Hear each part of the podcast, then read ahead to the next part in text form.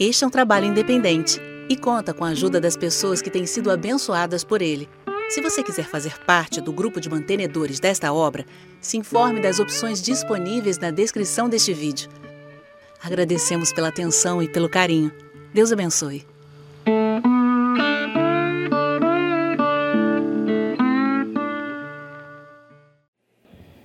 Bom, o Marcos me pediu para hoje de manhã a gente fazer uma coisa diferente, tá? A ideia seria ministrar a palavra, ensinar um pouco mais sobre escatologia, mas ele me pediu para contar um pouco da minha história. E eu tenho 50 anos de idade, eu sei que não parece nesse corpinho de 25, mas eu já estou no meu 50 ano de vida, né? E eu sou da cidade de Fortaleza, como eu falei ontem à noite para alguns de vocês. E eu tenho uma história um pouco atribulada, né? Assim, a, a, minha adolescência foi um período muito conturbado. E eu acho que eu já devo ter contado isso em algum lugar, porque eu não sei como é que ele sabe, eu acho que ele viu, não foi? Cadê ele? Ele tem o dom do arrebatamento, né? Porque eu nunca falei sobre isso. Normalmente, quando eu sou convidado nas igrejas, eu ensino a Bíblia, eu ministro a palavra. E numa determinada vez eu fui para uma igreja no Rio de Janeiro e a esposa do pastor soube um pouco da minha história e parece que ela era psicanalista ou era psicóloga, alguma coisa desse tipo.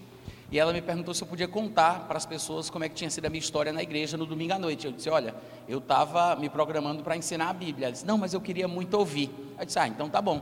E como vocês viram, eu viajo com meu, eu viajo com meu tripé, a minha câmera, meu gravador digital, eu faço tudo. Né? Eu gravo, edito, posto no meu canal, no meu, no meu site, etc.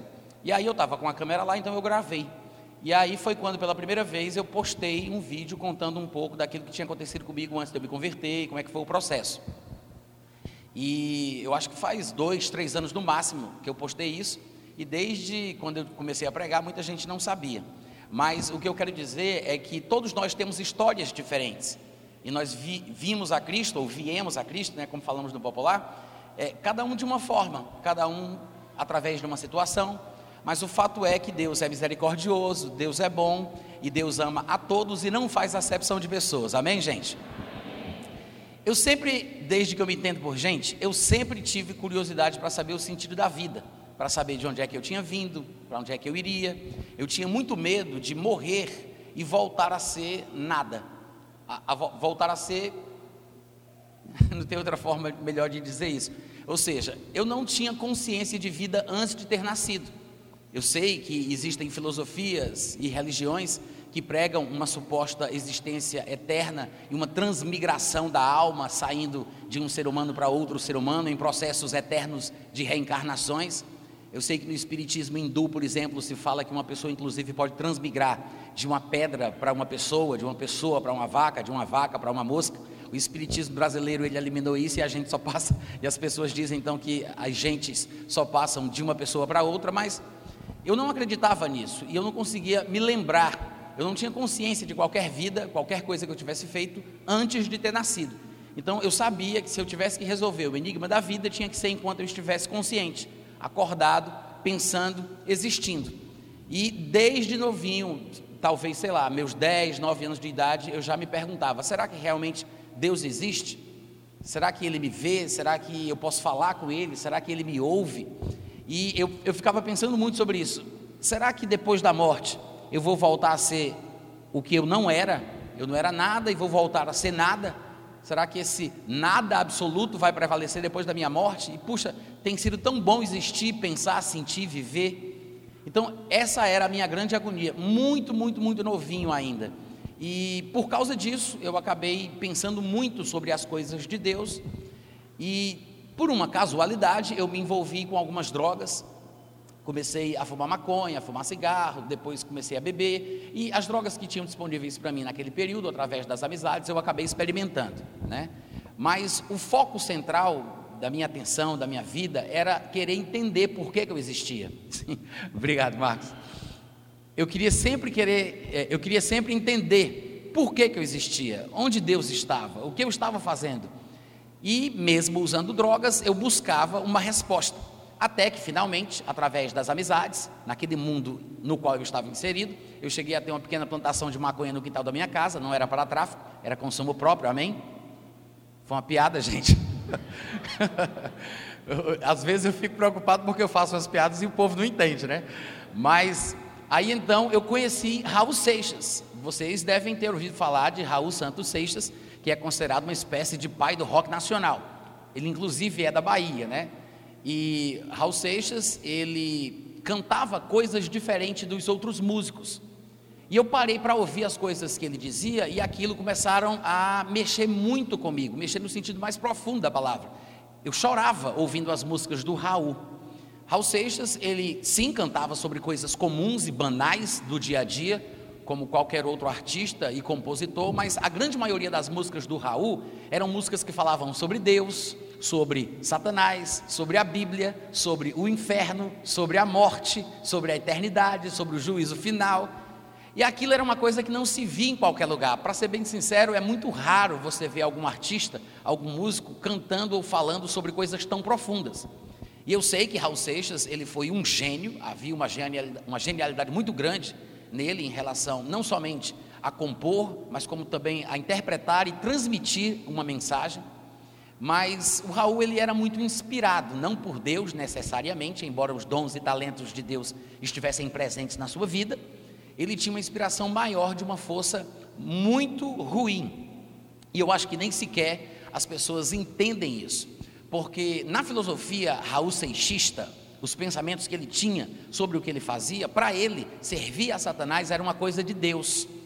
E eu sei que isso parece loucura para alguns de nós, mas é porque no, no pensamento hindu, na filosofia hinduísta, que Raul Seixas gostava muito e tentava, de certa forma, repercutir através das suas canções, na filosofia hinduísta, o bem e o mal parecem fazer parte de um plano maior de Deus, para que o homem, através do contato com coisas boas e ruins, ele possa evoluir a uma condição espiritual tal que, num, que numa próxima morte, já que eles acreditam que as pessoas morrem várias vezes, reencarnam várias vezes, para que, se essa pessoa já evoluída espiritualmente, ela vier a morrer, ela não esteja presa no círculo de reencarnações, mas que ela se desprenda dessa vida humana e natural, volte para Deus, seja absorvida neste nirvana, e aí ela nunca mais vai reencarnar.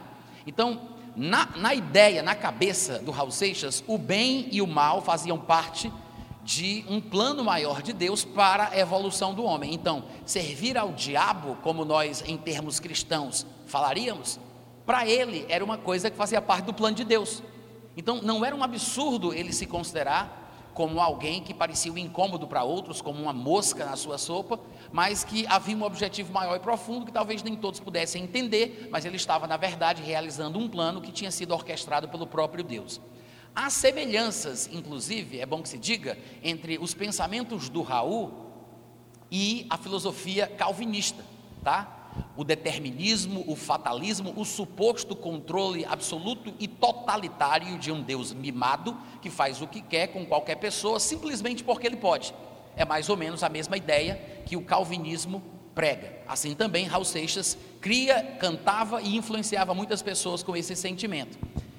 Embora alguns calvinistas não queiram admitir ou sejam simplesmente ignorantes e não saibam qual é o verdadeiro calvinismo raiz, e se apeguem a conceitos mais nutelas e superficiais, o verdadeiro calvinismo, que é que veio, que é oriundo do agostinianismo, esse tal de Santo Agostinho, São Agostinho, que era um padre católico, ele na verdade é o pai do que nós chamamos hoje de calvinismo. Calvino, ele aderiu às filosofias maniqueístas de Agostinho, que por sua vez inseriu tais pensamentos dentro da igreja, mascarando-os, esses pensamentos maniqueístas, com o cristianismo através de versículos da Bíblia que foram mal interpretados e algumas vezes até deturpados numa tradução barata feita por um homem que seguia os pensamentos de Agostinho, que é a versão Vulgata, que é uma das versões, uma das traduções mais antigas da Bíblia, que é a versão em latim da Bíblia Sagrada. Mas o fato é que o calvinismo ele é muito parecido com o Raul Seixismo e com o, o hinduísmo em seu sentido determinista e fatalista e manipulador, tá? Só para esclarecer, alguns calvinistas talvez possam dizer assim: não, Natan, você está confundindo, você está aí retratando o hipercalvinismo, quando na verdade o calvinismo ele é mais equilibrado, ele é mais clássico, tradicional. Bom, em primeiro lugar, se você falar calvinismo clássico, calvinismo moderado, você tem que saber muito bem o que é que você está dizendo, porque moderação e calvinismo não combinam na mesma frase. O calvinismo por si só, ele é extremado, o próprio conceito do calvinismo. Mas os calvinistas que não acreditam naquilo que eles chamam de hipercalvinismo, na verdade não sabem o que é o calvinismo. O hipercalvinismo, como alguns gostam de falar, é essa ideia de que Deus, por ser soberano, aspas, e essa soberania pregada e defendida pelo calvinismo é, na verdade, uma caricatura da verdadeira soberania bíblica, tá, gente? Mas esse, essa soberania pregada pelo calvinismo diz que Deus ele cria pessoas para mandá-las para o inferno com o objetivo de fazer isso simplesmente porque ele pode, para glorificar a sua grandeza. Ou seja, é para a glória de Deus que ele cria alguém para mandá-la para o inferno. E essa pessoa criada por Deus, supostamente para isso, não tem como ser salva, porque ela não foi feita para ser salva. Jesus não morreu por ela, Deus não tem amor por ela, porque no pensamento diabólico calvinista, Deus não ama a todos. Esse é o pensamento da essência do calvinismo. E os calvinistas que têm vergonha desse tipo de pensamento chamam isso de hipercalvinismo e se dizem diferentes. Mas na verdade, esse é o pensamento de Calvino. Os próprios calvinistas, não todos, mas muitos deles não sabem. E os que sabem que têm vergonha tentam disfarçar com outras argumentações superficiais, tirando o foco da verdade. Mas nas institutas da religião calvinista, se você for olhar, você vai encontrar mais de oito trechos onde ele fala claramente que cria naquilo que é chamado na teologia de dupla predestinação. Ou seja, Deus não teria simplesmente predestinado pessoas para o céu, mas também teria criado e determinado o destino de pessoas para ir para o inferno. Calvino acreditava nisso, Agostinho acreditava nisso e Raul Seixas cantou isso em suas canções. E eu sei que é uma vergonha nós encontrarmos a mesma loucura Raul dentro de uma igreja supostamente cristã. Porque o calvinismo tem sido abraçado por muitos evangélicos como se fosse parecido ou sinônimo ao cristianismo. Mas o calvinismo, em toda a sua essência é, na verdade, um câncer, é um tumor maligno, não é benigno, é um tumor maligno que tem consumido muitos jovens, muitas igrejas, dividido famílias, dividido congregações e tem feito mal extraordinário. E a razão pela qual eu estou falando isso para vocês, enquanto eu conto a minha história, é porque o meu processo ele tem muito a ver com as ideias, os pensamentos e os sentimentos sobre a existência da vida. Eu comecei falando para vocês que era isso o que mais me angustiava. Eu queria saber por que, que eu estava aqui. Ora, se eu estava aqui simplesmente porque Deus havia determinado e se eu iria cumprir uma, um suposto destino previamente estabelecido, não adiantava nada eu me importar, não adiantava nada eu querer saber. Não me importava se eu ia para uma igreja evangélica ou para um centro de macumba, se eu aceitava a pregação do evangelho e confessava Jesus, ou se eu mandava ele ir para o, para o quinto dos infernos. Ou seja, se tudo estava determinado, se tudo estava estabelecido previamente e não houvesse nada que eu pudesse fazer, então seria uma grande tolice. E o pior é que eu não, conheci nada, eu não conhecia nada de cristianismo naquela época, tá? Eu devia ter antes de 10 anos, porque eu comecei a fumar maconha com 12, com 13, e esses pensamentos me angustiavam antes da época que eu comecei a fumar maconha. Então, eu me, eu, me, eu me pensava pensando sobre isso. Quando eu conheci as músicas do Raul, pasme você. Lá e vem o Raul e fala basicamente a mesma coisa que hoje em dia as pessoas estão falando através dos púlpitos, nas igrejas e nos livros supostamente cristãos. Raul Seixas, ele fez um álbum chamado Mata Virgem. Nesse álbum tem uma música chamada Judas. Sim, Judas, o Iscariotes, aquele que traiu Jesus. E o que é curioso é que no início da música, né, de forma artística, ele representa a voz de um demônio. E o demônio pergunta, antes do cantor se pronunciar, o demônio pergunta: Ei, quem é você? Para dar uma ideia de que é um demônio falando, né, com essa voz mais falseada. Aí, vamos, responda, o demônio fala. E Judas, que vai representar o sentimento e a angústia desculpa, e Raul Seixas, que vai representar o sentimento e angústia de Judas na canção, ele diz: Eu sou Judas, com aquela voz aveludada, macia, mansa, para dar uma ideia de pessoa do bem. E aí Judas começa a contar a sua história. E ele diz: Eu, é, eu fui parte de um plano secreto, amigo fiel de Jesus. Eu fui escolhido por ele para pregá-lo na cruz. Cristo morreu como um homem, o mártir da salvação, deixando para mim, o seu amigo, o sinal da traição. É porque lá em cima, lá na beira da piscina, no bem bom, né, sem se preocupar com nada, relaxando, lá em cima, na beira da piscina, olhando os simples mortais nas alturas, fazem escrituras determinando o futuro e a vida dos seres humanos e nunca nos perguntam se é pouco ou demais. Aí Judas continua: se eu não tivesse traído, não tivesse traído Jesus, teria morrido cercado de luz, porque ele fazia parte dos doze. Mas, se ele não tivesse feito o que ele fez, o mundo então não teria a marca sagrada da cruz. Veja a importância e a relevância do que Judas fez. É isso que ele está tentando transmitir. E tudo como parte de um plano divino. Ele disse, teria morrido cercado de luz, mas o mundo não teria a marca sagrada da cruz. E para provar que me amava, porque Judas foi escolhido a dedo para uma missão quase difícil de ser aceita, mas isso demonstrava na cabeça de Raul Seixas, através dessa canção, demonstrava uma consagração ainda maior do que os outros, porque ele seria incompreendido. Mas para provar que Jesus amava ele, pelo que ele teria coragem de fazer com ele, ou seja, Judas trairia Jesus, Jesus queria que fosse assim. Aí Judas diz: e para provar que ele me amava, pediu outro gesto de amor. Outro, porque a traição seria um gesto de amor. Aí ele diz: pediu outro gesto de amor, pediu que o traísse com um beijo, que a minha boca então marcou. Mas é porque lá em cima, na beira da piscina, olhando os simples mortais nas alturas, fazem escrituras e nunca nos perguntam se é pouco ou demais. Eita, Satanás dos infernos! É diabólico ou não é, gente? Hein? Fala aqui para mim.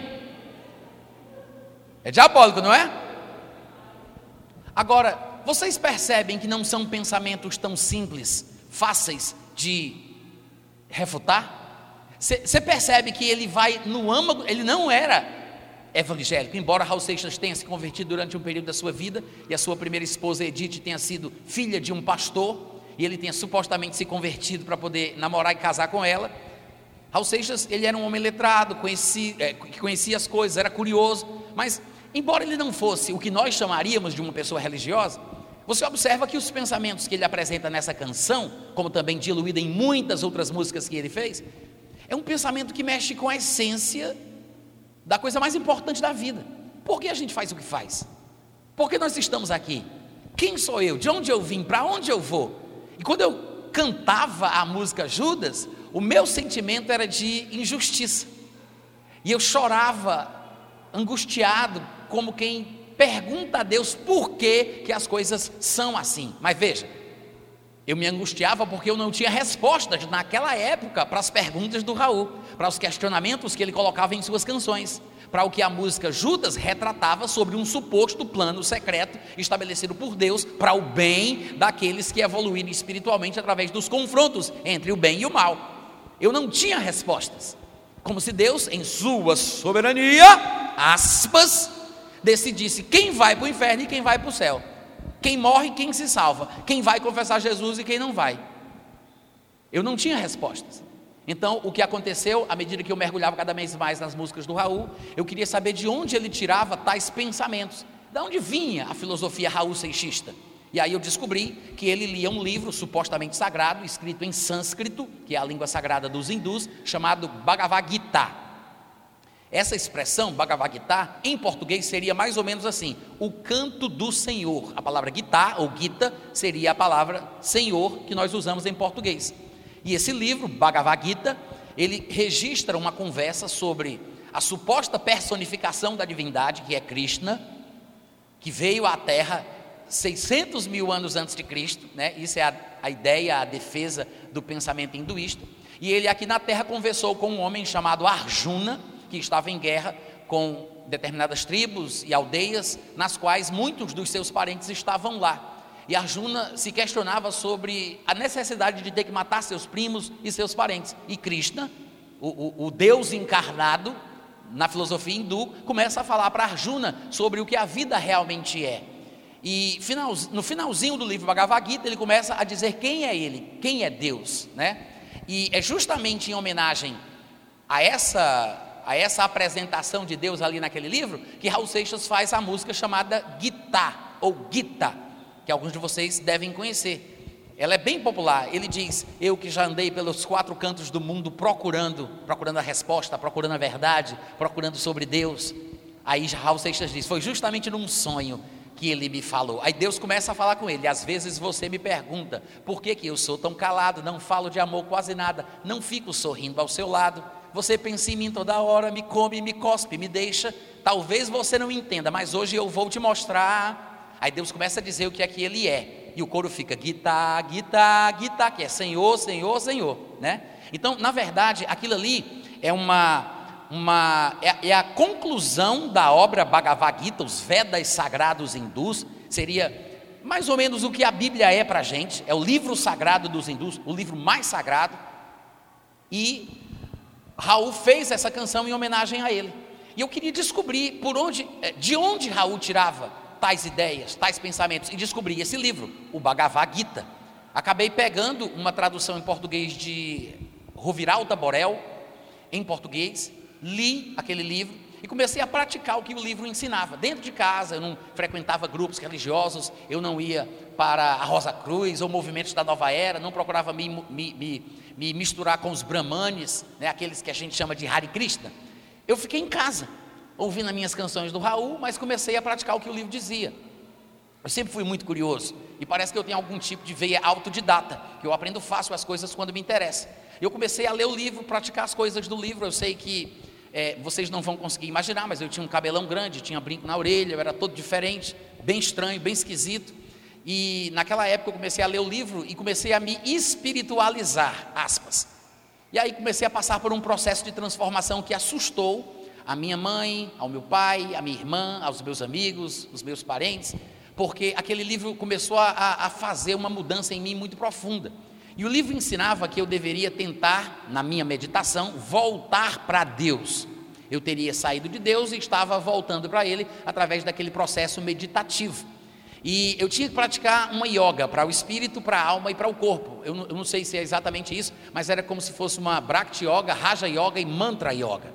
Então tinha uma, uma, um fonema sagrado que eu tinha que pronunciar nesse processo de meditação, que é mais ou menos Om. Então eu ficava.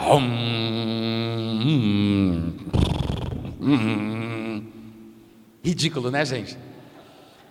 A meditação hindu, ela exige que o praticante ele esvazie a sua mente, porque o que se pretende é chegar àquele estado neutro no qual você supostamente veio ao mundo. Então você tem que tirar tudo que entrou. Por isso que se prega que você não pode se alegrar ao extremo, porque eles dizem que as emoções são pêndulos, que se vão a um determinado extremo, o peso vai me trazer de volta e me levar para o outro. Então, quem se alegra chora, quem ama odeia, quem vive mata. Então você tinha que se neutralizar. Prazeres, emoções, sentimentos teriam que ser esvaziadas da sua vida. Então, só para resumir, o processo de meditação oriental, mais essencialmente hindu, é uma espécie de esvaziamento da mente. Nós sabemos que a meditação, ela tem o seu conceito cristão e bíblico, mas a meditação bíblica cristã não é um processo de esvaziamento mental, muito pelo contrário, é um processo de encher a nossa mente com a palavra de Deus. Eu pensava que estava numa igreja evangélica, é nessa hora que a gente fala amém, aleluia, aquelas coisas. Amém, gente? Amém. Então, a meditação cristã é o contrário da meditação oriental, da meditação hindu. É reprogramar a nossa forma de pensar e entender as coisas da vida. É repensar renovar o nosso entendimento, os nossos pensamentos, os nossos sentimentos e ideias, para que possamos experimentar a boa, agradável e perfeita vontade de Deus. Mas eu estava indo nesse caminho diabólico, louco, e nesse processo de meditação, eu comecei a entender que eu tinha que parar de usar drogas e fazer certos, certas coisas e ter certos comportamentos que eu tinha normalmente como um garoto do mundo, um adolescente mundano, e comecei a parar de fazer certas coisas porque eu queria realmente era voltar para Deus. Era esse o meu objetivo. Mas tem um agravante, além das drogas, é claro, que eu não contei para vocês. Na minha família, por parte de mãe, sempre houve esquizofrenia paranoide. A minha avó, que eu não conheci, mãe da minha mãe, ela, segundo os relatos, era louca e ela tinha uma loucura intermitente. Ela estava louca durante um determinado período, depois parece que ficava boa, aí voltava a loucura novamente. Aí tinha uma crise, ficava louca durante o período, aí passava mais ou menos boa um determinado tempo e depois voltava a loucura novamente. Além da minha, da minha avó, que diziam ela, diziam ela tinha essas crises, eu tive uma tia louca, eu tive um tio chamado Joaquim, também louco, que gerou dois filhos, André e Daniel, e um deles também é, quando chegou numa certa idade, teve um surto e também ficou louco e teve que tomar remédios controlados. Um, o outro irmão dele foi assassinado numa situação traumática, mas eu não sei a história direito, eu não me lembro se foi algum, algum surto de loucura que ele teve, foi mexer com pessoas que acabaram assassinando ele. Eu tive um primo, um primo chamado Fernando, filho de uma outra tia minha, que desde quando eu era criança, ele era louco, ele andava 24 horas fora do ar, falando num idioma que ele tinha inventado, e sem tomar banho, louco, completamente louco, mas ele tinha sido um adolescente normal, pelo que me contava a minha mãe, o meu primo irmão do Fernando, e até que em um determinado momento da sua vida, mais ou menos ali pelos 16, 17 anos, ele também teve um surto e também ficou louco. A minha mãe, ela conta, contava, que ela já morreu, graças a Deus, né? Que a Bíblia diz em tudo dá, dá graças. E a minha mãe, ela contava a história de que ela estava grávida com oito, nove meses, e aí ela era costureira por profissão, e o meu tio Joaquim, que era louco e que morreu na loucura, foi internado várias vezes no manicômio, no manicômio tomava remédio controlado. Esse meu tio teve um surto, uma crise num determinado momento, enquanto a minha mãe estava grávida, e ele invadiu lá a casa dela, e ela estava com clientes dentro de casa, e ele entrou nu e começou a fazer aquela bagunça. Minha mãe ficou muito nervosa, muito preocupada, começou a brigar com ele, colocar ele para fora, com vergonha das clientes, e ela acabou tendo um, um, uma situação é, de passar mal e perdeu a criança. Isso era o que a gente sabia das histórias da presença da loucura, mais especificamente esquizofrenia paranoide, na nossa família. Porque dizem que há quatro tipos de esquizofrenia. A paranoide, embora seja a menos, a mais popular, ela acaba sendo a mais violenta, porque é aquela na qual a pessoa que sofre do surto ou de esquizofrenia, ela vê coisas e ela ouve coisas. Então ela, ela vê pessoas, demônios, vultos, conversa com os animais, os animais conversam com ela e ela ouve vozes, tá? Então é uma esquizofrenia bastante perigosa, porque a pessoa pode é, se fazer mal e fazer mal a outras pessoas sem ter necessariamente consciência do que ela está fazendo. E aí, no processo, depois a minha mãe contava que, que ela tinha muito medo que eu passasse pelo mesmo processo que eu também tivesse aquele surto psicótico e ficasse louco, como o irmão dela, esse irmão, meu tio Joaquim, que a vida inteira foi louco, como o meu primo, que também era louco, inclusive o Fernando, infelizmente, se matou num, num, num, num acesso de loucura. Ele colocou uma corda e, e pendurou na corda e se matou. Mas ele não morreu de enforcamento, porque o irmão dele viu ele na corda, tirou ele da corda, salvou ele, mas na mesma hora ele correu para o quintal, comeu lixo e morreu intoxicado. Ou seja, é uma história triste, muito dramática, mas essa é a história da minha vida. Foi assim, foi nessa situação e nesse contexto que eu cresci. E minha mãe, coitada, ela não era uma cristã praticante, cristã por ser católica, né, como quase todos os brasileiros, mas ela não conhecia os direitos e privilégios de um crente em Cristo Jesus. Ela não entendia a autoridade que alguém que serve a Cristo tem sobre os demônios. Ela não entendia que certas doenças, pragas e moléstias são, na verdade, ações diabólicas, espíritos de enfermidades que vêm atormentar a raça humana. E ela não sabia o que fazer para expulsar a ação do demônio ou proteger a sua família. Então ela simplesmente tinha medo que acontecesse aquilo comigo. E aqui eu vou fazer uma pequena nota, tá? O medo é uma força muito poderosa. E às vezes os evangélicos não são bem instruídos a respeito desse assunto. Infelizmente, a maioria dos nossos pregadores prediletos nem sequer entende o poder que o medo tem, porque o medo, na verdade, é o negativo da fé. É exatamente por isso que em muitas ocasiões na Bíblia, quando anjos aparecem e os homens ficam apavorados, a primeira frase, seja anjo, seja Jesus ou Deus falando com os, os seres humanos, a primeira coisa que se diz é: não tenha medo, porque o medo é uma força poderosa para o mal. Temer é acreditar no pior. Por que, que alguém tem medo de morrer? Porque acredita no poder que a morte tem. Por que, que alguém tem medo do câncer? Porque acredita na força dele. As pessoas que temem acreditam no pior, é fé na coisa errada. Quando alguém crê na palavra, quando alguém crê no que as Escrituras dizem, quando ela crê nos seus direitos e privilégios em Cristo Jesus, que levou sobre si as nossas dores, as nossas doenças, as nossas iniquidades e que pelas suas feridas nós fomos sarados, a pessoa tem fé e por causa disso ela não tem medo. Amém? Então, quando o medo ele entra pela porta da quando o medo entra pela porta dos fundos, a fé sai pela porta da frente. Os dois não ocupam o mesmo lugar no espaço. Você deve lembrar que Pedro ele desceu de um barco, andou sobre as águas e foi ter com Jesus, mas reparando na força do vento, na força do mar, ele teve medo e começou a afundar. O milagre estava acontecendo. Ele estava andando sobre as águas, mas durante o processo da manifestação do milagre, ele ousou duvidar, teve medo e aí a fé perdeu a sua força. Uma coisa anula a outra, assim como o medo anula a fé, a fé, graças a Deus, também anula o medo. Amém, gente? Mas a minha mãe, que tinha autoridade sobre a vida do seu filho, temia e ela tinha uma expectativa negativa se aquilo iria ou não acontecer comigo na mesma idade como aconteceu com a mãe dela, como aconteceu com a irmã dela, como aconteceu com o tio Joaquim, como aconteceu com meu primo Fernando. E dito e feito, aos 16, 17 anos de idade aproximadamente, enquanto eu estava nesse processo de espiritualização, aspas, embora podemos dizer que seja uma espiritualização, mas era uma espiritualização para o mal, porque eu estava me abrindo a forças espirituais do mal, não tinha nada de Deus ali, né? Embora as religiões e as filosofias apresentem ideias sobre Deus, é fácil falar sobre Deus aquilo que se quer. Você vê a música que eu retratei aqui para vocês de Judas, ela fala sobre uma história da Bíblia, está no Evangelho. Judas foi um apóstolo, ele foi escolhido por Jesus, não para traí-lo. Nós temos textos bíblicos, sagrados, inspirados por Deus, que tratam sobre esse assunto, mas eu posso falar sobre uma coisa da Bíblia de uma forma completamente diabólica. É possível acontecer isso. E, é, e essa é a maior arma de Satanás, é querer falar sobre Deus para mim. Porque, na verdade, a interpretação que ele dá sobre o caráter de Deus, sobre a pessoa de Deus, confunde o o ser humano sobre quem Deus realmente é. E aquilo aconteceu comigo.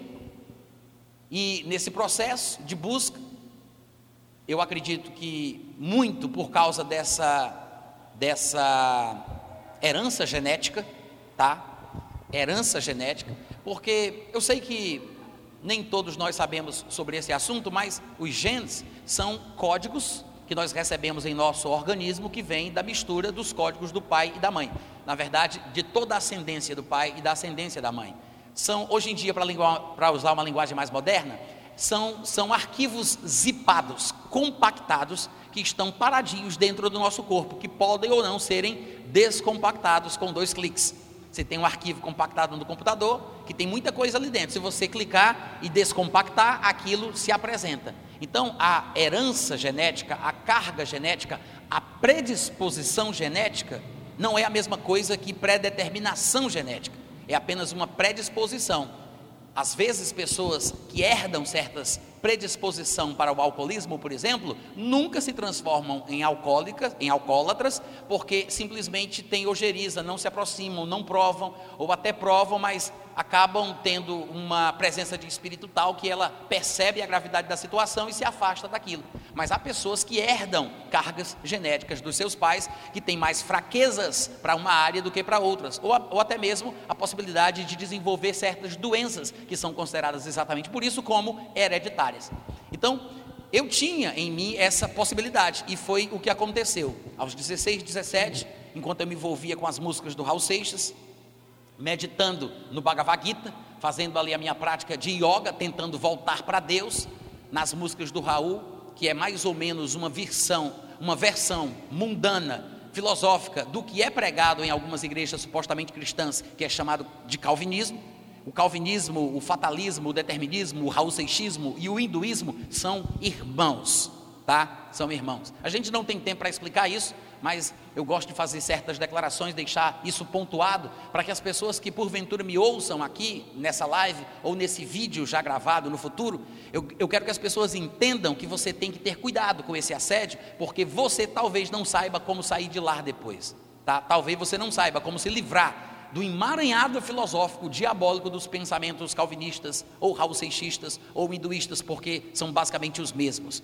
E comigo foi assim, totalmente desprotegido, vulnerável, sem ninguém para me ajudar, sem um cristão conhecedor da Bíblia e da essência do Novo Testamento para me defender e me proteger, eu acabei sendo fisgado por Satanás. eu tive um surto psicótico, mais ou menos ali aos 17 anos de idade, e fiquei completamente louco. Claro, eu passei por muitas coisas, eu vi muitas coisas, ouvia vozes, via vultos. Na minha cabeça, gente, nós temos que entender que aquilo que se passa na cabeça de um esquizofrênico é totalmente diferente daquilo que a gente vê, ou até mesmo do que ele diz, porque Cada um tem a sua própria paranoia. Não é porque uma pessoa teve uma experiência como essa que ela tem condição de ajudar outra pessoa que tem o mesmo problema. Não é por causa da experiência em si. O que realmente pode trazer a libertação para uma pessoa oprimida por Satanás através da doença, inclusive a esquizofrenia, é o poder da palavra, o nome do nosso Senhor Jesus Cristo. Jesus disse: Estes sinais seguirão aqueles que crerem em meu nome expulsarão demônios. Imporão as mãos sobre os enfermos e eles se recuperarão, serão curados. A Bíblia diz que Deus ungiu a Jesus de Nazaré com o Espírito Santo e com poder, o qual, por causa disso, andou por toda a parte, fazendo o bem e curando a todos os oprimidos do diabo, porque a doença é uma opressão diabólica. Ele andou por toda a parte, fazendo o bem e curando a todos os oprimidos do diabo, porque Deus era com ele. Ele disse: Eu fui ungido para libertar. Eu fui ungido para libertar os cativos, para trazer a restauração da vista aos cegos, para pôr em liberdade os oprimidos. Irmãos, o Evangelho cura. Cura. Os milagres acontecem ainda hoje. Se Deus não faz mais milagres, vamos parar com esse negócio de ficar chamando Ele de Deus. Deus é o mesmo ontem, hoje e o será para sempre. Infelizmente, eu não tive a sorte de ter um evangélico da palavra perto de mim. Minha família toda estava vulnerável, como tantas famílias no Brasil e desse mundão de meu Deus, né? Todo mundo perdido. Até muitos evangélicos não sabem o que fazer em situações como essa. Imagina uma pessoa que não sabe nada da Bíblia. E lá estava eu e Satanás então me fisgou. Eu fiquei perdido, gente, no mundo de ideias tão louco que eu não vou nem tentar, não vou nem me esforçar para tentar contar para vocês o que era que eu pensava que estava acontecendo. Eu vou apenas contar alguns dos fatos que se desenrolaram como consequência disso. Eu, na minha tentativa de voltar para Deus, comecei a ter experiências estranhíssimas. Eu tive visões, alucinações, na verdade, mas eu ouvia vozes e eu via coisas. Eu cheguei a falar com animais que falaram comigo. Eu cheguei a ver um demônio dois metros de altura na minha frente e eu fui passando por um processo de intensificação da experiência. Num determinado momento, só para vocês terem uma ideia, deixa eu tentar contar em ordem cronológica. Às vezes eu troco e conto o final, mas deixa eu tentar contar em ordem cronológica. À medida que eu estava meditando naquele, naquele livro, tentando voltar para Deus, né, eu comecei a querer me espiritualizar. Raspei a cabeça e minha irmã ficou achando aquilo estranhíssimo raspei a cabeça e comecei a ter um comportamento diferente, e ela não sabia o que fazer, mas ela via como eu estava ficando esquisito. E na minha cabeça, através da influência das músicas do Raul, eu achava que o inferno era aqui. Sempre se fala que há fogo no inferno, mas o Raul Seixas interpretava isso dizendo que o inferno é a prisão eterna das reencarnações. E o inferno é o fogo do sol. O que quer dizer que tudo que se vive nessa vida debaixo do sol é, na verdade, a experiência do inferno, que não tem fim enquanto a pessoa não sair dele. Mas quem é despertado pelas canções que Deus estava trazendo aos, aos, homens, através de algumas pessoas selecionadas e inspiradas, como ele, por exemplo, estas pessoas que despertavam para a verdade da vida, acabavam se espiritualizando e saíam do inferno. Ou seja, quando elas morressem da próxima vez, elas voltariam para Deus e estariam livres deste círculo de reencarnações sem fim. Então eu estava tentando voltar para Deus e achava que por alguma razão eu ia passar pelo sol para voltar para Ele. Então eu fiquei olhando para o sol por muitos minutos. Eu não sei exatamente por quanto tempo eu fiquei olhando para o sol, mas depois alguns médicos disseram que era um milagre eu não ter ficado cego. Mas durante algum tempo, é, depois que eu saí do manicômio, uma bola invisível ficava sempre no foco da minha visão.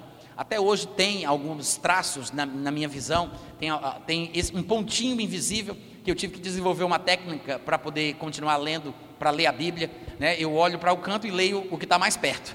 Eu não olho exatamente direto porque não, não dá para enxergar ali. Então, tem algumas sequelas ainda do que eu fiz nessa loucura de ficar olhando para o sol. Como eu não estava conseguindo sair pelo sol, então eu peguei o espelho da casa da mamãe, coloquei no chão e fiquei olhando pelo espelho para o sol. Você vê uma pessoa fazendo isso, você diz: Meu Deus, que loucura. Realmente é exatamente uma loucura, mas você não sabe o que está na cabeça da pessoa que está fazendo aquilo. Por que ela faz aquilo? E nesse processo de tentativa de libertação, de voltar para Deus, de não morrer e voltar novamente a reencarnar, como eu achava que acontecia, eu comecei a fazer isso intensamente e ficava desesperado porque eu não estava conseguindo resultado.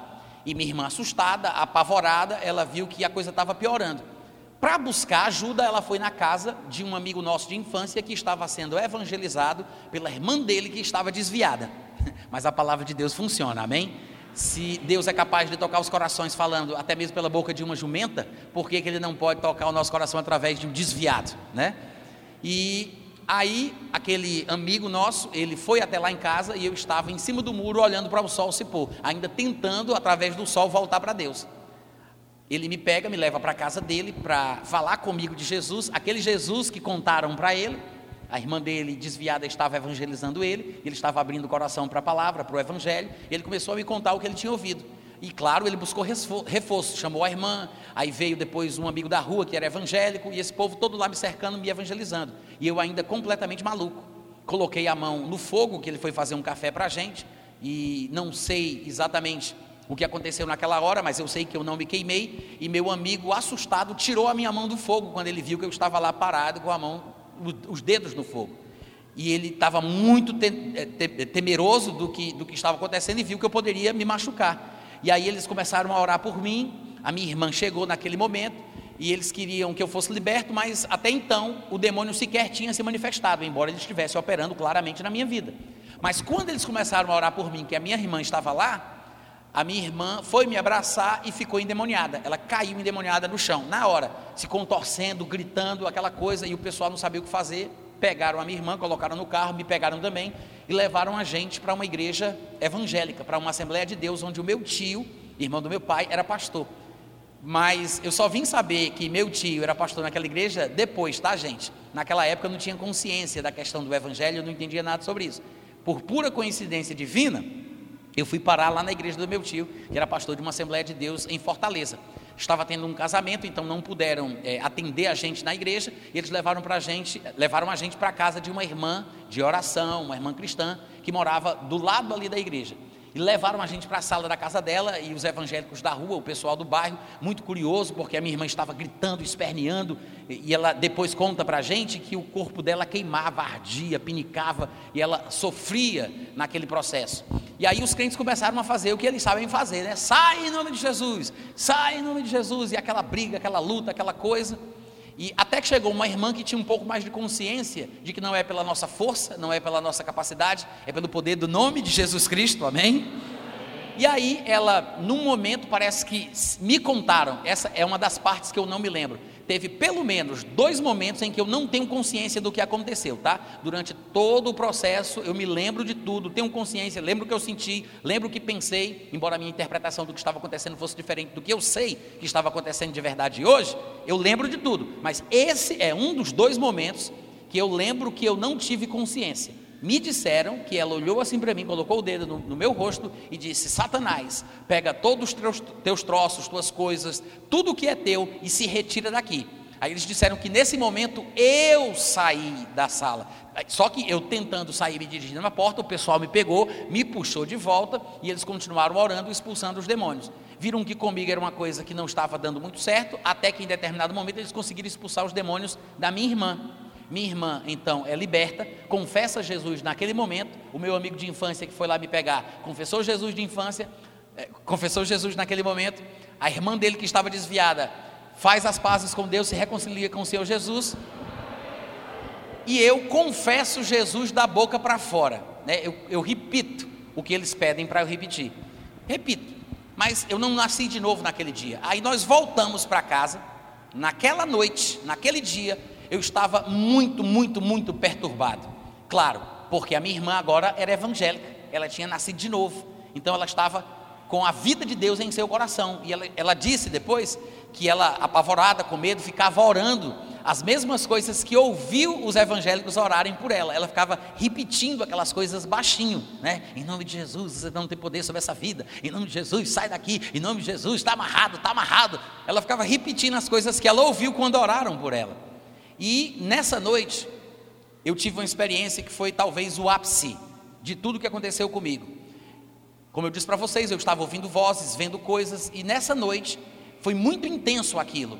E minha testa começou a vibrar. Era como se fosse uma borracha muito dura, que se você empurra para dentro, ela volta. Você empurra e ela volta. Então minha testa começou a fazer isso. E eu colocava a mão assim na minha testa para ver se era físico, e eu não conseguia identificar o, o meu crânio mexendo. Mas aquilo estava realmente, na minha cabeça, estava realmente acontecendo. Eu sentia aquilo.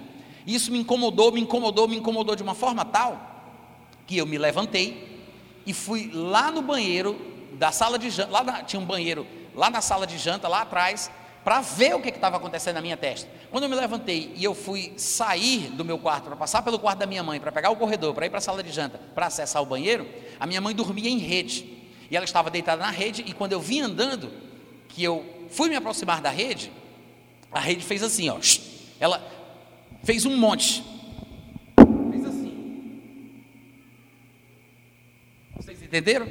A minha mãe dentro da rede, mas a rede fez isso, para lá e para cá. E claro, eu me apavorei, aquele calor, aquele arrepio nas minhas costas. E eu achava que eu tinha que ter essas experiências e enfrentá-las sem medo, para que eu pudesse passar para os degraus maiores, mais profundos. Se eu quisesse voltar para Deus nesse caminho, eu tinha que ver coisas que o homem natural não conseguiria ver. Então, eu tive a ideia de me acalmar, achar normal e avançar para o próximo estágio. Aí eu coloquei a mão naquela rede, a rede voltou ao normal. Aí eu passei pela rede e fui no corredor. À medida que eu andava no corredor, gente, o meu corpo foi na frente, eu, eu, eu me despreguei do meu corpo. O meu espírito ele ficou suspenso e o meu corpo saiu o meu corpo foi andando. Claro, eu digo assim para vocês entenderem qual foi a sensação que eu tive. Aí você diz, Natan, você saiu do corpo? Não, porque ninguém sai do corpo, nem profeta, nem macumbeiro, tá? Às vezes a gente vê os evangélicos falando, eu tive uma experiência e eu saí do corpo. Ninguém sai do corpo. Sai quando morre. Esse é o único momento em que o espírito deixa o corpo. O corpo sem o espírito está morto. Mas se o espírito não saiu do corpo e a pessoa não morreu, então ela não sai do corpo. As experiências espirituais, sobrenaturais, sejam com Deus ou com o diabo, trazem a sensação de que você saiu. Por quê? Porque você se vê em determinado lugar fazendo determinadas coisas. Mas o fato de você se ver não quer dizer que você saiu, quer dizer que você está tendo uma perspectiva, uma visão diferente, tá? É, é uma sensação, é uma coisa espiritual, mas não quer dizer que você saiu do corpo. É como um sonho que você sonha, você é o protagonista do sonho, você está lá, mas você se vê no sonho. É você, mas você se vê no sonho, se vê em terceira pessoa, né? Então, naquela época, como eu não entendia muito da Bíblia, eu disse para as pessoas, quando eu fui para a igreja contar a história, que alguém me perguntou, eu disse que saí do corpo. Depois, à medida que eu fui lendo as Escrituras e aprendendo a terminologia bíblica, eu mudei a minha forma de falar, porque eu entendi que a pessoa só sai do corpo quando morre, porque o corpo sem o espírito está morto. É só nesse dia que o corpo morre, quando o espírito sai. Então, claro, eu não tinha morrido ali, então meu espírito não tinha saído do meu corpo mas eu vi o meu corpo indo na frente. A sensação era essa. E tudo parecia estar leve, porque o que eu sentia é que eu vinha flutuando atrás enquanto meu corpo se encaminhava passo a passo até o banheiro. Ao chegar no banheiro, eu acendi a luz do, do, do, do banheiro e eu olhei no espelho e eu vi um olho aqui na vertical. Nossos olhos, você percebe, eles são horizontais, né? Eles são estendidos assim, mas esse olho era assim, ele ficava em pé. Era um olho que eu não me lembro se era verde ou era azul, mas era um terceiro olho que piscava juntamente com os outros dois. E eu fazia assim para ver e tentava pegar e, e não conseguia tocá-lo, mas ele estava lá. Do jeito que eu estou olhando para vocês, estou vendo vocês aqui, eu via esse olho lá na frente, no, no espelho. E aquela sensação e isso aqui vibrando, na minha, na minha experiência, na, na minha na minha busca, nas minhas leituras do Bhagavad Gita, aquilo ali era uma coisa boa, porque o que se falava no livro era que o meu alento vital, a passagem pela qual o espírito supostamente entra e por onde ele deve sair, tinha sido aberto. Então a minha terceira visão, né, estava aberta. Eu estava pronto para sair do corpo e voltar para Deus, sem nunca mais reencarnar como o, o, o hinduísmo pregava. E aí aquilo era uma coisa boa, mas ao mesmo tempo assustadora. E essa coisa estava ali acontecendo, e eu voltei para a cama e ouvi vozes, ouvi muitas explicações de muitas coisas, e num determinado momento eu apaguei. Essa é a segunda ocasião em que eu fico inconsciente, que eu não sei o que aconteceu, quer dizer, sei, porque minha mãe e minha irmã depois me contaram, mas eu, eu não me lembro, eu não, eu não tenho consciência de ter feito isso. Quando eu acordei, eu estava em pé, minha mãe e minha irmã do meu lado, e eu estava batendo na minha mãe. Mas minha irmã me disse que o que eu fiz foi: eu desci da beliche onde eu dormia, ela dormia na cama de baixo. Eu não sei se nessa época a gente estava com a beliche armada, mas eu sei que ela disse que eu saí da minha cama e eu fui até ela e fiz. Shh. Aí coloquei as mãos no pescoço da minha irmã e comecei a enforcá-la. Diz ela que eu enforquei com força, tentando matar minha irmã. Claro que era um demônio ali atuando. E a minha irmã começou a gemer, a grunhir, a tentar falar, se, se batendo na cama. E você vê, Satanás provavelmente quis fazer isso com ela, porque agora nesse momento ela era luz e eu ainda estava nas trevas. E ela começou a se bater. Minha mãe ouviu, saiu do quarto dela, desceu da rede e veio para cima de mim. E ela me tirou de cima da minha, da minha irmã. Muito forte a mamãe era. E aí ela me tirou de cima da minha irmã. E eu não me lembro o que aconteceu. Não, não me lembro o que foi que a minha irmã me contou que aconteceu mas eu sei que num determinado momento a minha irmã disse que começou a repetir o que falavam para ela lá na casa da irmã. E ela vendo, eu, eu comecei a bater na minha mãe, né? eu comecei a dar tapas e bater para cima, fui para cima da minha mãe, e a minha irmã disse que naquela hora ela apontou o dedo para mim e disse: Satanás, essa vida não te pertence, Satanás está amarrado, em nome de Jesus, sai daqui. Ela, ela foi repetir, ela tinha nascido de novo naquele dia. Mas ela ouviu aquela coisa lá dos evangélicos orando, falando, e ela simplesmente repetiu: gente, o poder não está na pessoa, na santidade intrínseca e inerente àquela pessoa, mas o poder está neste nome. É no nome. O nome de Jesus. Aí ela começou a repreender o demônio, a falar no nome de Jesus, e foi quando eu voltei. Aí eu percebi, mamãe, minha irmã, e eu estava batendo da minha mãe, eu parei, aí a minha mãe viu que eu me acalmei, né? E a minha, a minha mãe disse: Vamos orar. Não, orar não, ela disse: Vamos rezar, vamos rezar. Aí ela correu para a sala, pegou aquela Bíblia grande, né? Que tem aqueles desenhos, aquela Bíblia bonita, católica. Ela pegou aquela Bíblia, trouxe até onde a gente estava e vamos rezar o Pai Nosso, vamos rezar o Pai Nosso. Achando que aquilo ali ia resolver a situação. Ela estava desesperada. E eu disse: Eu não vou rezar. Vocês querem que eu reze? Vocês querem que eu reze? Pois eu vou rezar. Achando que as minhas palavras trariam algum tipo de, de, de destruição, como se eu fosse invocar um, um, uma magia que fosse matar minha mãe ou destruir a casa. E eu comecei a falar: Pai nosso que estás nos céus, santificado seja o vosso nome, venha a nós o vosso. Quando chegou nessa parte que eu disse reino, a minha, a minha garganta abriu. Gente, igual coisa de filme. Igual coisa de filme. Que a gente vê nesses filmes, é, é, é, exorcismo, não sei o que, aquela coisa toda, né? Igual coisa de filme.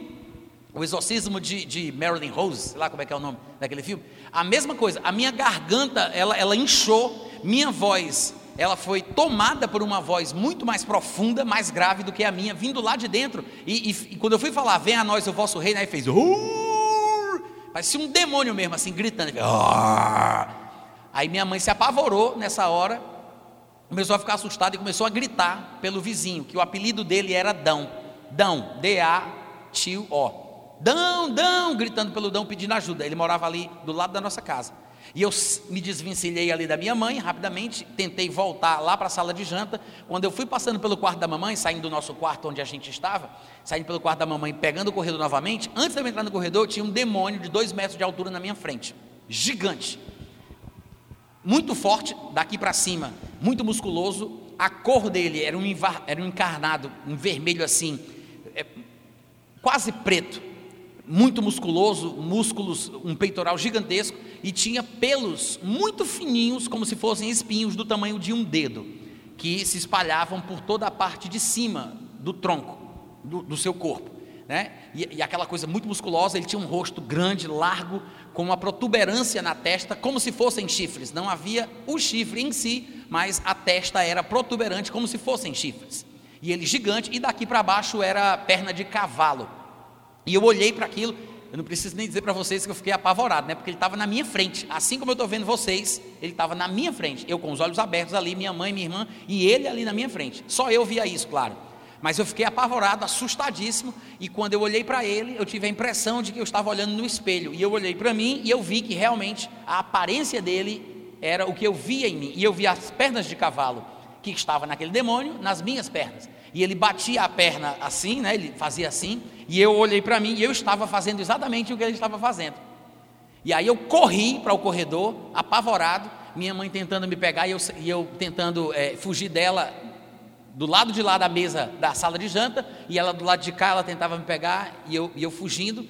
Aí eu abri aqueles basculhantes né, que tinha lá na sala de janta, abri era de madrugada, mas quando eu olhei para o céu, estava tudo claro, como se fosse 5, 6 horas da manhã, e estava iluminado porque quatro mísseis nucleares era o que estava na minha cabeça, tá, gente? Eu vi isso, e o que estava na minha cabeça era que eram mísseis nucleares.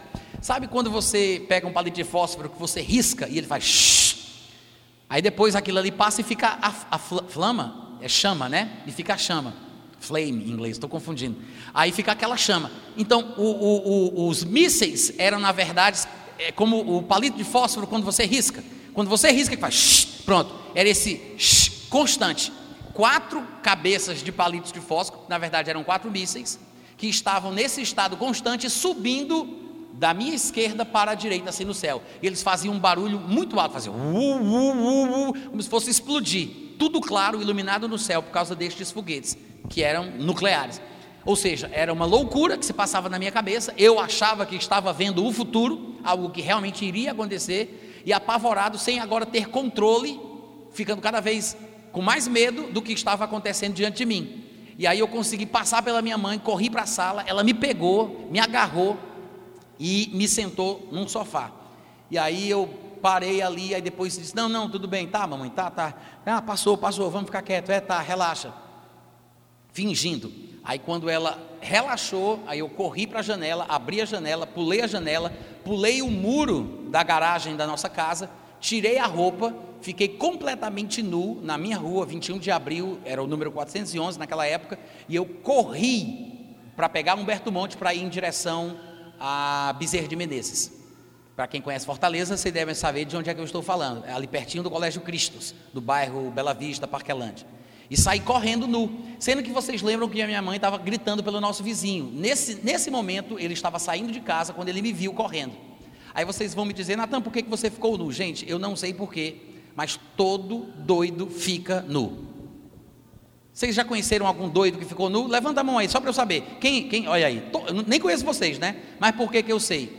Porque todo doido fica nu. Por que, que é isso, eu não sei. Agora, se é doido de verdade, tem que ficar nu. Se não ficou nu, é sem vergonhice. Doido que se preza, tira a roupa e fica nu. Não sei por quê, mas fica. Aí meu, meu vizinho me pegou, trouxe o meu calção, me vestiu. Nesse momento, o papai já não morava mais com a gente. Ele tinha chegado em casa, que a mamãe tinha ligado para ele, dizendo o que estava acontecendo, desesperada. Eles me colocam dentro de um carro e me levam para um hospital. Eu não vou me lembrar agora o nome do hospital, mas eu sei que é ali na José Bastos, em frente à igreja do São Geraldo, se eu não estiver enganado.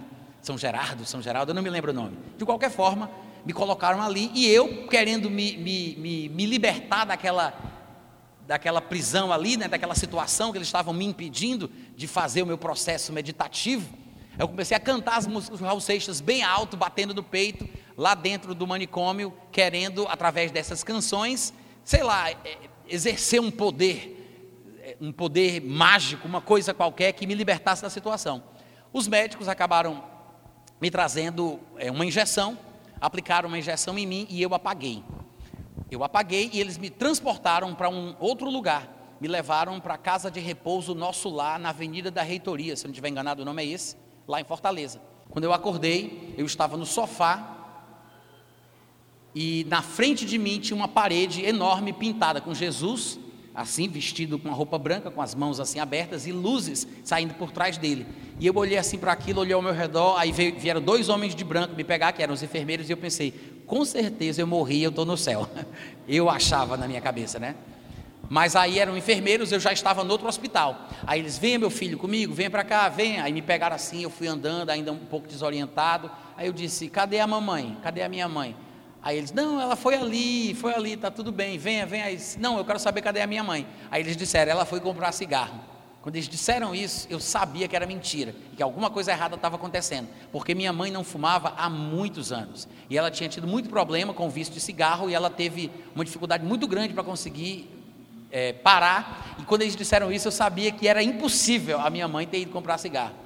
E aí, nessa hora, eu comecei a é, fazer força para sair dos braços deles, e comecei a bater neles, a dar golpes de capoeira, que eu tinha treinado capoeira um pouco mais de três anos, e comecei a chutar, e aí vieram mais três, e começaram a tentar me deter, e todo doido tem força, né? Como vocês também devem saber disso, inclusive é bíblico. A Bíblia mostra que aqueles loucos de Gadara eram acorrentados com grilhões e eles quebravam os grilhões de forma impressionante, porque a força espiritual que atua no corpo humano, ela realmente é, é tem é, é, é, é sobre-humana, é sobrenatural, é uma coisa inexplicável. Tanto o poder de Deus quanto o poder das trevas. E aí eu comecei a bater neles, cinco homens tentando me segurar, trouxeram uma camisa de força, acabaram conseguindo me prender com ela. Eles iam me soltar no pátio com os outros loucos, mas como eu acabei aprontando e batendo neles, eles me levaram para uma jaula, onde ficavam os, os piores loucos. Aí me levaram para essa jaula, me amarraram numa cama de cimento, que não tinha colchão, tinha argolas de aço chumbadas na cama de cimento, me amarraram lá com umas faixas e pisaram no meu pescoço, me chutaram, me cuspiram. Deve ser algum tratamento médico que a gente não entende, né, gente? Mas foi assim que eles me trataram. Eu sei que algumas pessoas que são da área de saúde, né, psicólogos, psiquiatras, psicanalistas, sei lá, talvez possam dizer, Natano, diga isso, porque hoje não é mais assim. Uma vez eu estava dando uma aula num seminário e uma senhora me abordou dizendo que eu não falasse isso porque não era mais assim. E eu sempre gosto de dizer o seguinte, inclusive eu falei isso para ela, eu disse, olha, eu não tive a sorte de ficar doido hoje, eu fiquei doido naquela época. Então o que aconteceu comigo foi isso, eu não posso inventar outra história, né? E, inclusive tem um filme, tá gente, que retrata bem parecido o que aconteceu comigo, que é protagonizado por Rodrigo Santoro, ou Santoro, que é o filme O Bicho de Sete Cabeças. Quem tiver curiosidade quiser assistir, fica aí a dica. É mais ou menos isso aí, bem parecido.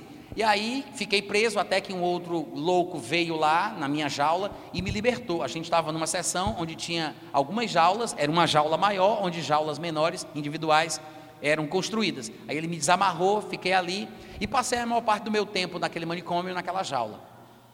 Até que é, é, eles começaram a me dar remédios, né, que eu tinha que tomar todo dia, em várias horas do dia, para que eu ficasse um doido mais calmo, é, menos agressivo, menos perigoso, menos violento. E quando chegou num determinado ponto, eles acharam que eu já estava bom para ser solto no pátio, para ficar em outros lugares e começar a receber visita. Que foi quando, pela primeira vez, a minha família e os amigos vieram me visitar e todo mundo agora era crente. Minha irmã era crente, meu primo era crente, minha mãe estava indo para a igreja, o meu amigo lá que foi me visitar, aquele de infância também era crente.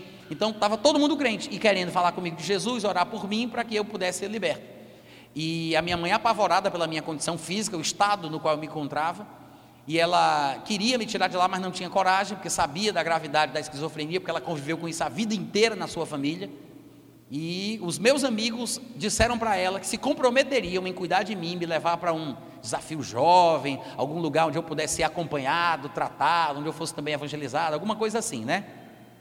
Para tratar tanto as drogas como para tentarem me curar de tudo e fazer eu voltar ao normal. Então a minha mãe ficou com a expectativa de me tirar de lá. E durante o tempo que eu fiquei lá, que foi um pouco mais de 40 dias, durante o tempo que eu fiquei lá, eu passava por sessões espíritas porque esse, esse manicômio, ele tinha, na verdade, práticas espíritas. Quem administrava, os enfermeiros, todos eram praticantes do espiritismo kardecista. E eu era forçado a ter que tomar uma água supostamente benzida, abençoada, tinha que receber passes né, do, dos líderes lá da, da comunidade. Então a gente participava de reuniões e participava dessas sessões, é, quase forçado. Se dizia que não era obrigatório, mas na verdade eles levavam todo mundo para lá. E aí, depois que a minha mãe decidiu me tirar, ela foi lá, me pegou e me levou para casa. Mas eu teria que tomar remédios controlados para o resto da vida.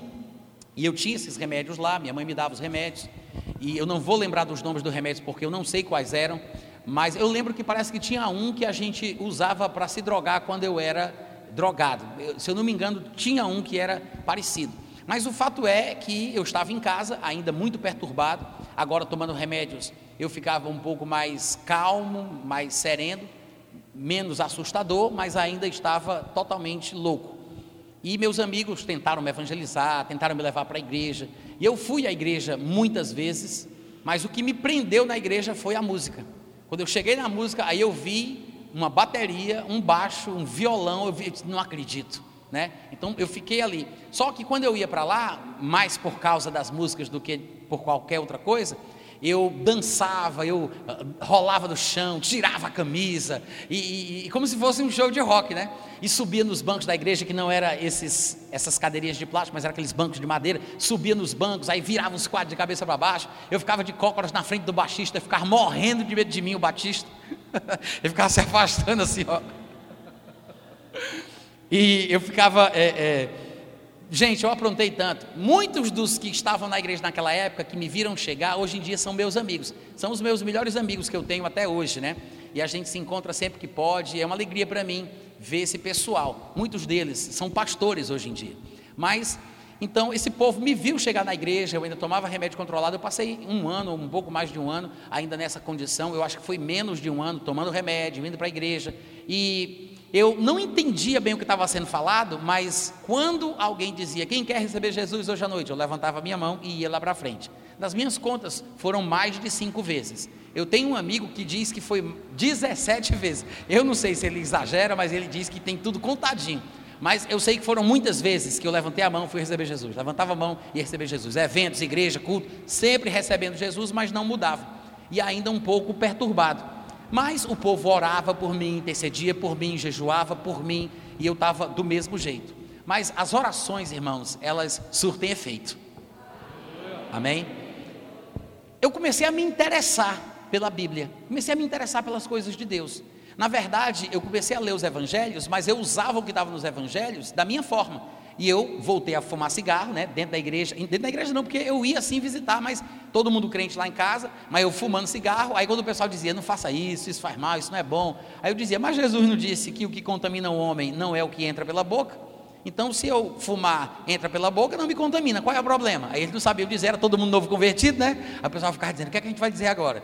Então, assim, eu estava sempre usando a Bíblia, na verdade, ao meu bel prazer, interpretando do jeito que eu achava melhor. Mas eu estava começando a me interessar até que eu ouvi uma fita, fita cassete, eu sei que alguns de vocês não sabem o que é isso, era um negocinho desse tamanho, que tinha dois buracos, que a gente botava no equipamento e tocava som, tocava música. E aí eu peguei uma fita cassete que contava uma história do arrebatamento. Olha que curioso. Quem aqui já ouviu falar do, do LP A Última Trombeta? Ninguém ouve? Hum, hum, tá, algumas pessoas, né?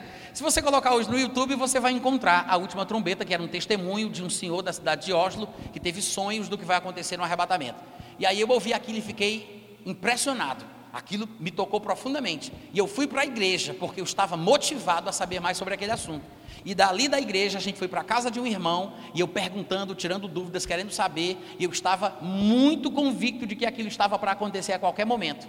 E aí eles começaram a me perguntar, a pregar para mim, perguntar se eu queria receber Jesus, e foi nessa noite que eu nasci de novo.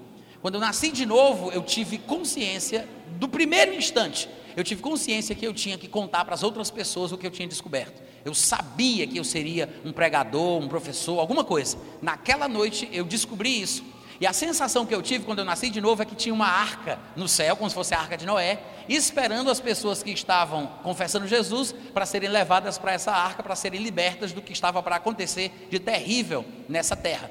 E foi assim que eu nasci de novo e comecei a estudar a Bíblia. Comecei a estudar o Novo Testamento e fui crescendo. E paulatinamente, muito devagarinho, eu comecei a voltar ao normal. A minha, as minhas ideias, meus pensamentos começaram a ficar normais. Eu comecei a voltar à sanidade. Comecei a me interessar em estudar, aprender, fazer algum tipo de curso. Eu fui me normalizando aos poucos. Não foi uma coisa instantânea. Eu fui muito abençoado por livros de pregadores como Kenneth Reagan e T.L. Osborne, que foi justamente quando a minha mente começou a ficar normal e curada, por causa das coisas que se ensinava lá sobre o amor de Deus, o cuidado de Deus, a misericórdia de Deus, sobre fé, sobre cura, e foi quando eu comecei a ficar bom. E num dia, aprendendo sobre fé através desses irmãos, eu disse à minha mãe: Eu acho que está na hora de eu parar de tomar esses remédios. E minha mãe ficou preocupada, porque ela sabia como era que meu tio Joaquim ficava quando ele não tomava remédio. E o remédio podia ser uma coisa boa para me deixar calmo e não causar mal nem a mim, nem a minha irmã, nem a minha irmã, nem a minha mãe, nem a minha irmã. Então ela, ela ficou com muito medo, mas agora eu já estava meio crente, né? E ela viu que eu estava indo para a igreja, lendo a Bíblia, então ela deu um voto de confiança. Eu parei de tomar os remédios. Irmãos, eu me converti em 1989 ou 1990, eu nunca sei dizer direito qual foi o ano, mas naquele, durante aquele ano seguinte, que eu tomei essa decisão de, de parar de tomar remédios, até hoje, nunca mais eu coloquei um remédio daqueles na minha boca. Porque, às vezes, eu até esqueço que eu venho de uma família totalmente esquizofrênica e que eu também tive esse problema. Às vezes eu até esqueço mas foi um milagre gradual, paulatino, mas também é bíblico. Eu conheci, depois eu fui dar aula em, na capital de Angola, em Luanda, na África, e eu conheci um pastor, era uma aula para pastores. Eu conheci um pastor, eu contei um pouco da minha história depois, e, e ele veio para mim e disse: Natan, eu também era louco. Aí eu disse: Sério, Elias? Aí ele disse: Sim, eu também tive uma experiência assim. Eu ficava, eu vivia amarrado no quintal da minha casa, numa árvore que tinha lá. E um dia, o evangelista T.L. Osborne, um dos autores dos livros que eu tinha lido, o evangelista T.L. Osborne veio aqui na África fazer uma cruzada evangelística. Aí minha família me levou amarrado para lá para eu ser liberto, curado, porque diziam que esse homem orava pelas pessoas e as pessoas eram curadas. Ele tinha uma palavra, uma pregação que trazia cura e libertação. E aí, quando eu cheguei lá, eu comecei a dar trabalho, a bater nas pessoas, e o pregador, T.L. Osborne, Tom Lee Osborne, ele viu aquele movimento ali. Ele disse: O que está acontecendo aí? E aí disseram que era uma pessoa louca, lunática, endemoniada. Aí estragam ele aqui em cima do palco. Aí levaram ele para lá, T.L. Osborne colocou as mãos sobre ele e orou expulsando os demônios em nome de Jesus. Ele, ficou, ele me contando essa história, ele disse, ficou lúcido na mesma hora, e aí o T.L. Osborne disse para ele, vá tome banho, troque de roupa, façam isso com ele, tragam ele de volta aqui. Gente, até hoje esse homem é pastor, ele supervisiona uma rede de igrejas, está muito bem no ministério. Essas são as duas histórias que eu sei de pessoas que eram loucas que foram curadas. Mas veja que são duas histórias diferentes. Ele foi curado instantaneamente. Eu passei por um processo de cura que demorou mais. O que eu quero dizer para vocês é: que não importa o que você está passando, não importa o que está passando o seu parente, o seu filho, a sua tia, o seu tio, alguma pessoa que você conhece, se você buscar nas fontes certas e orar e crer, o poder de Deus pode se manifestar, trazer libertação e cura para essa pessoa e garantir um novo futuro para ele em nome de Jesus. Amém? Seja abençoado. Meus livros estão ali fora, tá bom? Paz, até mais tarde.